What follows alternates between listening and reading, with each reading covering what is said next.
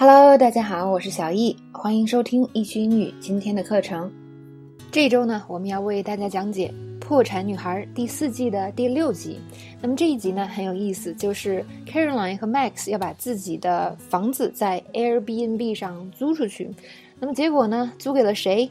看过这一期的同学一定知道，是吧？竟然找到了维密天使！我的妈呀，这个在生活中可能不太可能出现哈。不过呢。因为这个，所以这集很有意思啊！我们先来看一下这集开始啊，Caroline 在打算把自己的屋子租出去的时候说了什么。那么 Caroline 说的第一句话：“Okay, Max, how would you describe our apartment? How would you describe something？” 这可能听起来好像面试官说的一句话，是吧？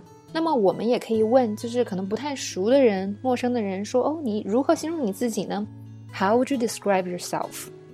那么这句话呢，我们还可以用在其他的地方上，比如说，那我跟朋友之间有个误会，是吧？那他说发生了什么事，我说，哦，那个事情不是那样的，That's not what happened at all。那这这个时候朋友可能就会问你啊，那你会怎么？那事情到底是怎么样的呢？他可以这样说，他说，Well, how would you describe what happened？OK，这是其中的一种问法。那么问完 Max。要怎样描述他们的 apartment？Caroline 又说了这样一句话，她说：“And I've already ruled out worse than that girl pit in Silence of the Lambs。”首先，Silence of the Lambs，大家看这个名字能不能翻译出来？它是什么意思呢？和就是非常有名的那个电影叫《沉默的羔羊》。所以呢，girl pit，pit 本身是指坑，所以呢，girl pit 指的就是在《沉默的羔羊》这部电影里呢，这个。变态杀人狂是吧？啊，挖了一个大坑，然后专门把女生啊放到里边。那所以呢，就给他起了个名字叫 Girl Pit。所以呢，Caroline 这个话的意思是，我已经 ruled out。rule out 指的是排除，排除了什么呢？通常后边只是加一个名词而已。那这边呢是一个特殊用法是吧？啊，口语中经常会出现这样的情况，就是把一个巨长的。句子或者是短语当成一个名词来用，但这只能在口语中出现。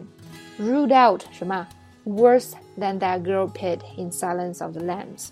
所以相当于整个这个当成一部分来看，就是我已经把，就是我们的 apartment 比《沉默的羔羊》里那个装女生的坑还差这个选项给剔除了。OK，是这样的意思。那这边呢，我们想教大家的是 rule out，rule out。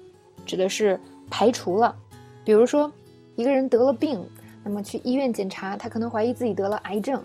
后来呢，检查结果下来了，医生排除了癌症的可能性。嗯，真是个好消息。但是呢，他们还是不知道他到底得了什么。The doctors have ruled out cancer, which is great news. However, they still don't know what he has. 这个例子。我觉得呀，我们可以排除去 cafe 学习了，那边太吵了。我们为什么不去图书馆呢？I think we should rule out the cafe for studying. It's way too loud there. Why don't we just go to the library? 所以 rule out 是个动词是吧？表示排除。那后面呢，可以直接加我们排除的这个东西。我们想一个简单的句子，比如说呢，现在，哼。我的一个东西被偷了，那现在我就怀疑好多人，但是呢，最后排除了，首先排除了 Justin，是吧？那我就说我排除了 Justin，怎么说呢？I rule out Justin，嗯，就是这样的用法。那么每一次呢，我们经常就是把这个词揪出来给大家讲。那这一次呢，想做一个加一个东西，就是把这个词所在的这个句式也好，用法也好。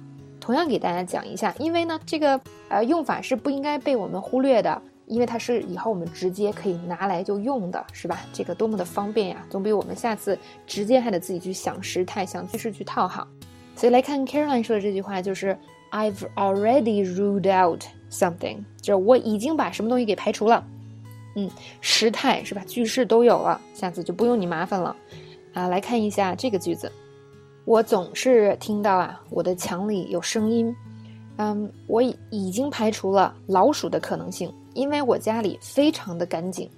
I always hear noises coming from inside my walls。And I've already ruled out mice because my house is spotless。那怎么办呢？下一个可能性就只有闹鬼了。好，再看另外一个例句：家里这个炉子没关，把东西给烧焦了。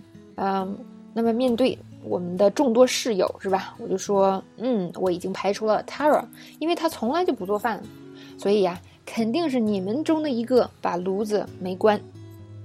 I've already ruled out Tara since she never cooks, so it has to be one of you who left the stove on. 那么最近在微信群里做练习的时候，很多同学就觉得说，哦，越来越难了。嗯，确实呢，句子会变长一点，但是我们以后也会有回归短句啊，大家放心，不会都是很长。嗯，不过呢，大家平时听课的时候真的可以注意一下，你看看我们这些长句，它其实是有很多小短句组成的，每个短句都简单的要死，你不可能不会做。只不过呢，很多同学的思维并不是这样组成的，就说英语的时候，像我之前说的，直译也好啊，是吧？太纠结于这个要求翻译精确也好。如果你能够把自己的思维转变一下，把你说的英语口语都是这种一个一个的小短句，比如说 I've already ruled out Tara，这个会不会简单？因为她从来不不做饭，since she never cooks，啊，太简单了，把 since 改成 because 也行是吧？Because she never cooks，所以肯定是你们中的一个，so it has to be one of you，这会不会也会是吧？唯一难一点的就是加了一个定语从句，Who left the stove on？嗯。这个就是稍微难一点的，不过不加这个意思也成立。So it has to be one of you，那所以肯定是你们中的一个呀，是吧？所以呢，要大家重新的去思考一下这个句子到底为什么难？是不是因为你的思路还不是正确的写英语的思路呢？